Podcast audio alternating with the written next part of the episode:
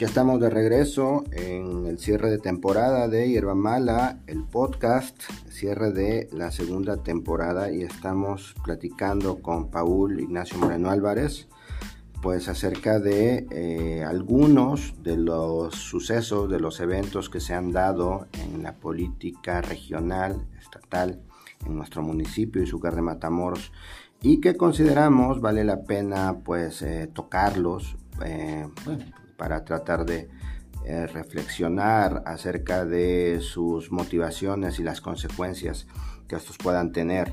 El siguiente tema, Paul, que, me gustaría plantear tiene que ver con pues, la carrera gubernamental hacia 2024.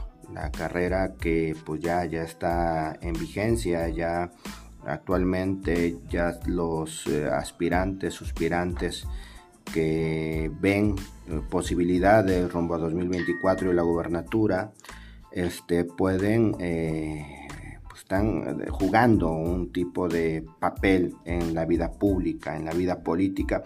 Y yo mencionaría en este caso, Paul, a cuatro personas que de alguna u otra forma están ahí en la en la carrera y eh, unos menos que otros eh, en cuanto a relevancia, pero pues que finalmente este, hacen sus, sus enjuagues políticos y llevan a cabo sus relaciones eh, de toda índole, pues para tratar de figurar en la en la boleta de 2024 en el gobierno del estado. Uno de ellos, Paul, sería Alejandro Armenta. Alejandro Armenta, este político expriista, eh, que inició teniendo una muy mala relación con el gobernador Luis Miguel Barbosa, pero que actual vemos, actualmente vemos muy unido a él, muy afín a las dinámicas políticas de Barbosa este político, Paul, que no sé cuál es tu punto de vista, pero que a mí me da mucha desconfianza, como me da desconfianza todo aquel que niega pues, la cruz de su parroquia, Paul. Eh, porque finalmente, aunque tenga el discurso político pues, eh, de morenista, vamos a decirlo así, sigue haciendo sus relaciones, sus enjuagues, sus estrategias, pues este, con todos los priistas, de, su, momento, todos los priistas que eh, pues este, son de su generación. ¿Qué piensas tú de Alejandro Armenta? El senador Alejandro Armenta, pues mira, eh, respetando tu, tu, percepción de las cosas porque has estado inmiscuido en temas políticos de, Morena desde su formación, eh, coincido en, gran parte con lo, con lo que comentan, ¿no? De la desconfianza que ya se le tiene a este tipo de políticos y políticas y sus políticas. Pero yo creo que es una, por lo menos creo yo que uno de sus aciertos es de que es un personaje que ha hecho carrera también aquí abajo con el pueblo, aunque con su, como tú lo mencionas, ¿no? Con gente muy allegada del prismo pero que a final de cuentas se ha dado a conocer en la, en la Mixteca. Es uno de sus grandes aciertos. Uno de sus errores que también considero que, que, se está cometiendo, pues es la, la cercanía, la demasiada cercanía con, con el, el, gobierno en turno estatal, que yo creo que debe de haber también ahí demostrar él independencia. En, esa, en ese aspecto, pues también creo yo que ahí es uno de sus errores. Sí, uno de sus errores y desde mi punto de vista, Paul, eh, lo que yo más le critico tiene que ver, no, sí, justamente el acercamiento institucional, pero bueno, él ya es institucional desde que es un senador, ¿no? En activo. Eh, una de las cosas que yo desde mi perspectiva desconfío más de él es su entorno inmediato, su entorno político, sus operadores, Paul, es eh, como independientemente de que, como tú mencionas, su trabajo es a ras de piso, a ras de suelo y viene mucho al municipio y a la región y anda por todos lados, pues finalmente, eh, desde mi punto de vista, vuelvo a repetir, eh, eh, forma parte todavía de esas estrategias caducas, priistas, añejas, donde la demagogia y donde las asociaciones poco claras poco transparentes, pues lo llevan a rodearse pues de la vieja guardia priista, o sea, y, no tiene nada que ver con el ciudadano priista, tiene que ver con estas, eh, estos personajes eh, que han sido políticos y que actualmente están traicionando, ojo, están traicionando a su partido el PRI jugando dos cartas. No, desde mi punto de vista, esa es mi crítica contra Alejandro Armenta. Yo te soy honesto, yo tengo mis reservas con un político de ese tipo. Te digo una cosa, me parece muy soberbio también su actitud, cómo se presenta eh, estas cabalgatas que, hacen, digo, estuvimos presentes, nos invitaron y fuimos a esta cabalgata, digo, yo de mirón, porque a mí nadie me invitó, pero esta actitud, Paul, a mí me parece ya desfasada y propia de un partido eh, político que se quedó en el pasado, ¿no? Y si lo vemos después con esa sus campaña de sembrar arbolitos y cómo se lleva a cabo su estrategia de difusión en el municipio, Paul, me da todavía mucho más desconfianza cuando en Izúcar de Matamoros quienes lo reciben son pues la vieja guardia del PRI municipal, ¿no? Tenemos ahí un Filiberto Guevara, tenemos ahí a un este a, una serie de, personajes serie de personajes políticos que nos van a, pues a mí, a mí me causan mucha, mucha desconfianza. Entonces, es eso, Paul, mi, mi, crítica hacia, en este caso, Alejandro Armenta. Pues sí, mira, y tienes toda la razón, ¿no? Tienes toda la razón, siempre lo hemos hecho y siempre lo hemos mencionado, o sea, personajes que vienen, como dice, y, y, de cierta forma saliendo de sus partidos en muy, muy, de forma muy poco claras, que nomás de pronto digan, no, pues es que ahora ya me convence este proyecto de nación, pues muy diferente a lo que yo practiqué, las políticas que practiqué anteriormente, sí causan desconfianza, pero también creo yo que es, no hay que dejar de lado el pragmatismo que todos los, o la mayoría de políticos de esa, de esa vieja guardia, pues ejecutan, ¿no? pragmatismo político, que a final de cuentas sí ha venido a darle al traste a la, a la verdadera política.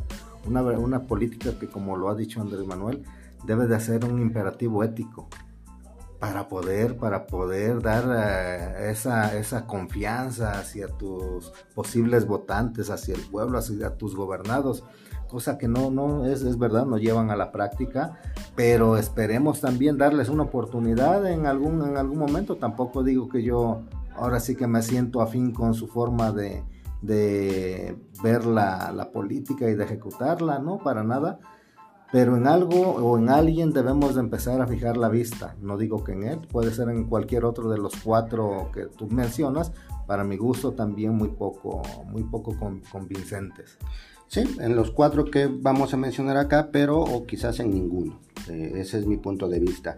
Este, yo creo, Paul, desde mi perspectiva, que cuando un político aspirante a que un partido como Morena pues lo lleve a, una candidatura, en este caso para la gobernatura, pues yo creo que estos políticos deben de hacerse a las nuevas dinámicas eh, pues, políticas que se están llevando a cabo. Son nuevos tiempos, Paul. Y yo creo que el presidente Andrés Manuel nos ha enseñado una forma de hacer política con la cual coincidimos plenamente.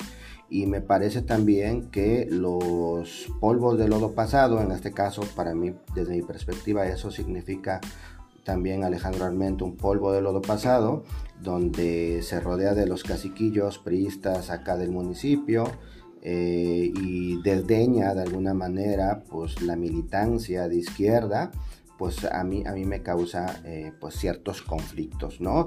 Otro, otro personaje que a mí me gustaría, porque tú tuviste de alguna manera, pues sí, lo voy a decir, eh, hay que ser transparentes en ese sentido, eh, cierto contacto con algunos de sus operadores y yo a mí me gustaría dar mi punto de vista de la experiencia que yo tuve como espectador, que observé eso y a mí me gustaría que tú nos contaras cuál fue tu experiencia, tu propia experiencia respecto a Ignacio Mier.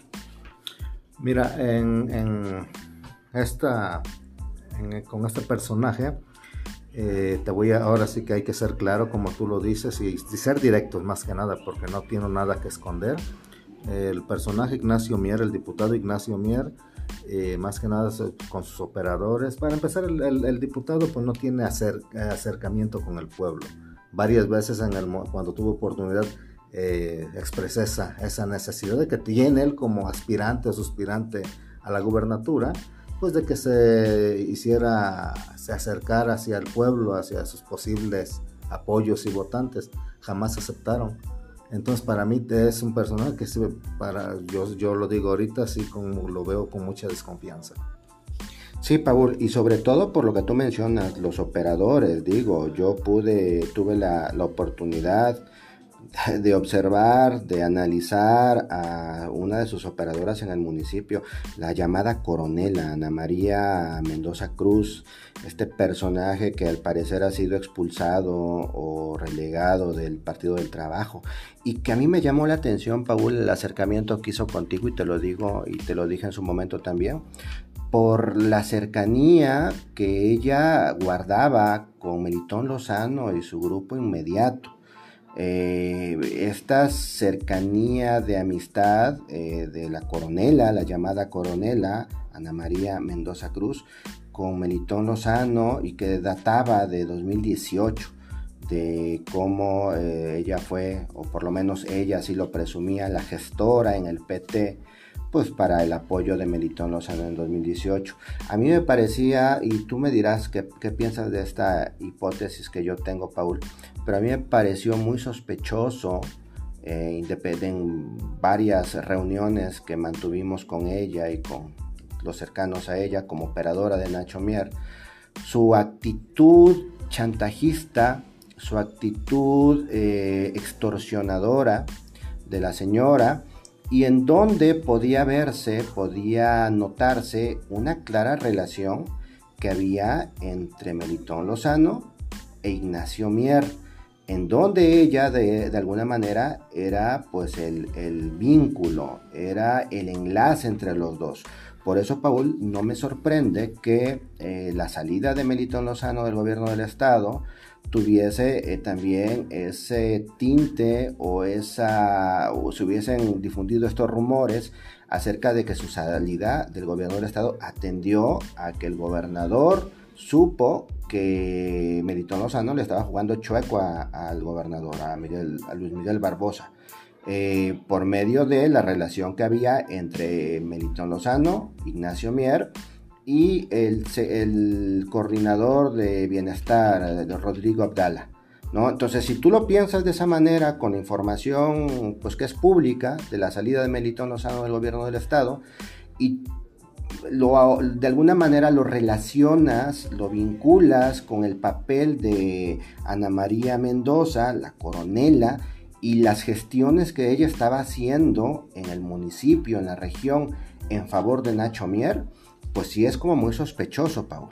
Tu hipótesis es, correcta, viene siendo correcta, Manuel, porque en, esa, en esta situación sí tiene razón, o sea, ella tiene mucho acercamiento con, siempre lo ha tenido con Malitón desde el 2018 o antes. Ella lo expresó, ella a mí me lo expresó.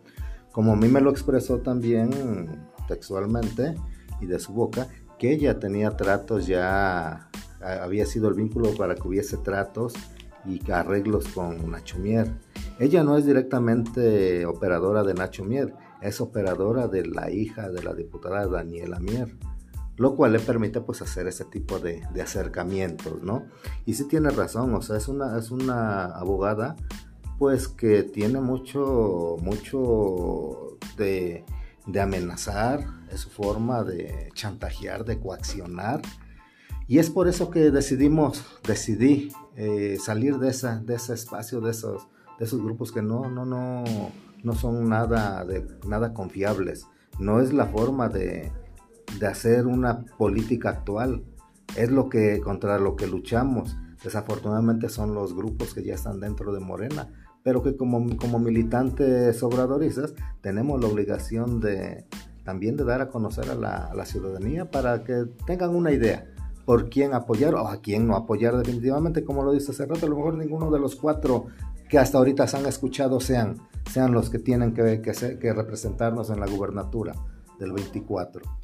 Es cierto, Paul, otra de las cosas que yo también pude, pude notar pude notar en este, pues digamos, la estrategia de, política de Ignacio Mier en el municipio, en la región, pues es su debilidad, Paul. Este, nos tocó ir a dos, a una o dos este, organizaciones de meeting de Ignacio Mier y lo que se pudo ver es que no había gente del municipio, Paul. Es decir, eh, estos operadores, directos o indirectos de Ignacio Mier, pues que no están haciendo la chamba.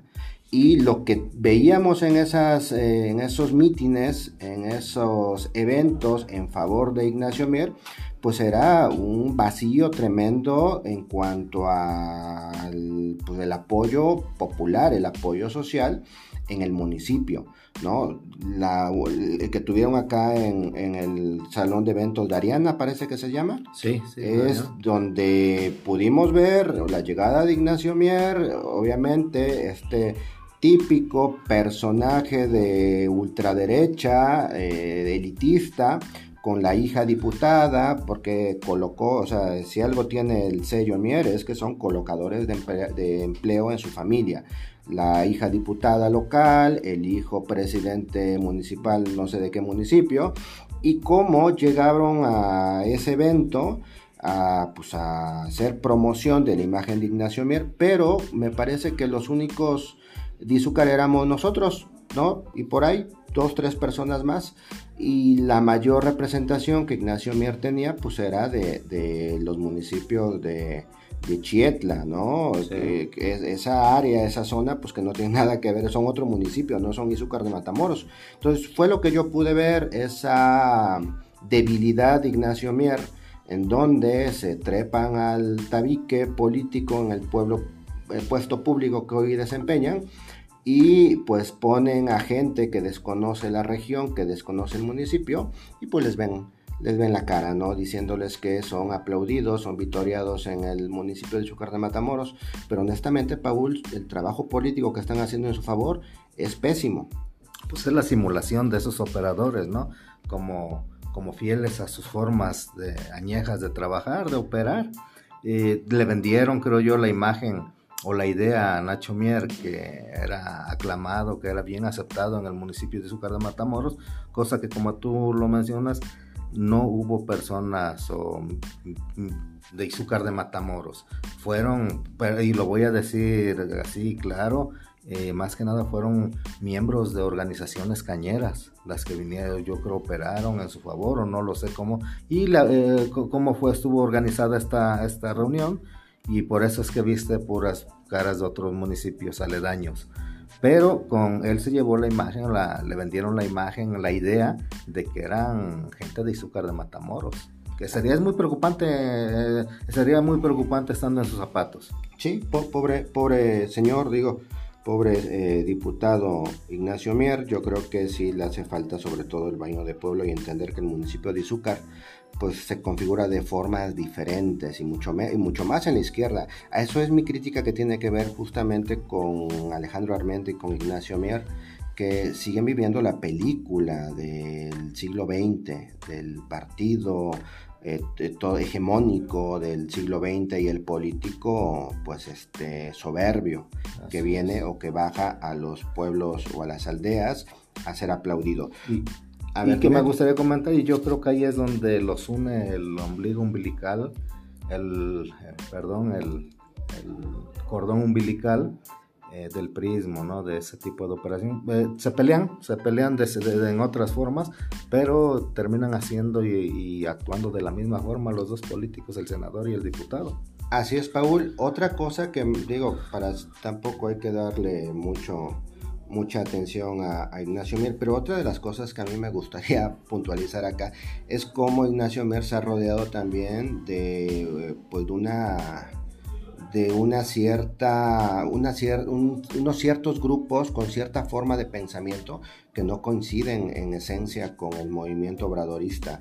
Voy a traer a colación sin decir nombres, pero la invitación que te hicieron para el desayuno de Ignacio Mier, en donde se te invita a platicar con él de forma directa, pero al mismo tiempo quien invita acude a la marcha panista en la ciudad de Puebla. Y dices que qué inconsciencia, qué desajuste mental acá de las personas estas que apoyan a Nacho Mier pero no apoyan las políticas públicas del gobierno federal, ¿no? Entonces están, por un lado, con Nacho Mier, priista, y en contra de Andrés Manuel López Obrador, solamente como un dato curioso de el círculo con el, por el cual se mueve Ignacio Mier.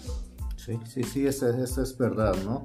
O sea, la incongruencia en lo que se habla y lo que cómo se actúa, que es lo peor, no la hipocresía. La hipocresía. La hipocresía del, de los aspirantes a FIFIs, de los, de los aspirantes a conservadores que ni, ni en cuenta los tienen esos sectores, pero pues hacen lo suyo. Lo, Así es, entonces bueno, no creo que Ignacio Mier avance mucho en este sentido. Los otros que me gustaría mencionar, que no, tampoco me gustaría ahondar en eso, Paul, creo que es tiempo perdido, pero que finalmente son como dos de los alfiles, por lo menos los que han aprovechado pues este, la vitrina que les dé el gobierno eh, estatal eh, para lucirse, ¿no? Una de ellas sería Olivia Salomón y el otro sería Sergio Salomón Céspedes. Bueno, de Olivia Salomón, pues sin, sin comentario ni la conozco, es una, un personaje tan gris, tan insignificante que no es conocido políticamente. Es la secretaria de Economía del gobierno del Estado. Sergio Salomón Céspedes, lo que las referencias que tenemos de él es que viene del prismo, de hecho lo incluyó, lo tuvo mucho trato en su momento con el senador Armenta. Él fue el que lo metió en cuando era gobernador Mario Marín eh, de ahí tuvo mucho vínculo, mucha cercanía después de que cayó el prismo y inició el morenovallismo, pues fue también gente muy cercana a ello, el operador político de Marta Erika, la finada, y ahora pues es uno de los operadores políticos supuestamente más fuertes, más fuertes del, del barbosismo. Entonces, ¿qué puede uno decir ante ello?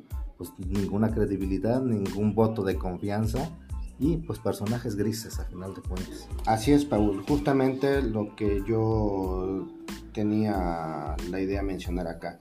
Es, este, eh, la señora Olivia Salomón, bueno, es también este perfil empresarial, muy morenovallista, oficialista, eh, que se erige en la defensa de Barbosa contra los vituperios que lanza contra los morenistas.